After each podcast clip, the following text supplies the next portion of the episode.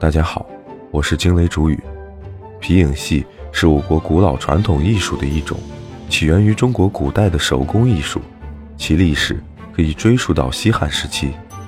据《史记》记载，汉武帝时期有一个叫董仙的人，他利用兽皮和竹子制作了一种类似于手套的道具，并在灯光下通过手指和道具的移动产生了一些影子，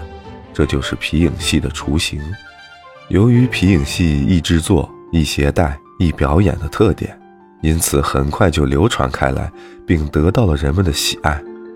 随着时间的推移，皮影戏的表演形式和制作技艺也得到了进一步的发展和完善。在唐代，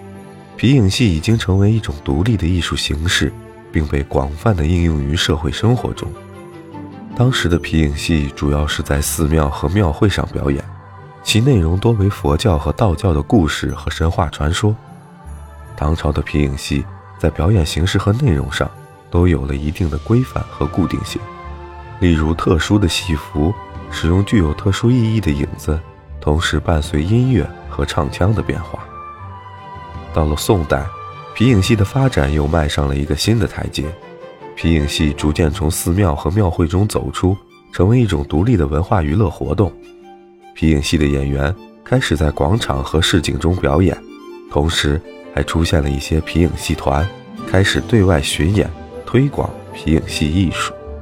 明代是中国皮影戏的黄金时期，也是中国皮影戏的巅峰期。皮影戏的演出方式和形式更加丰富和多样，演员们开始尝试复杂的故事情节和人物形象，皮影的制作技艺也是得到了极大的发展，更多精美。细致的皮影被制作和运用。清代是皮影戏发展的转折点，由于政治、经济、文化的变迁，皮影戏一度陷入低谷。但是到了民国时期，随着文化的开放和现代技术的引进，皮影戏又重新焕发生机。一些皮影戏的演员开始利用电影机的投影技术，将皮影戏的影子放大到屏幕上，使用口技和配乐来丰富表演形式。新中国成立后，由于政府的支持和大力发展，中国皮影戏再次焕发光彩，并注重传统文化和现代文化的结合和创新，使皮影戏更有时代感和生命力，同时走出国门，成为中国传统文化一张美丽的名片。二零一一年十一月，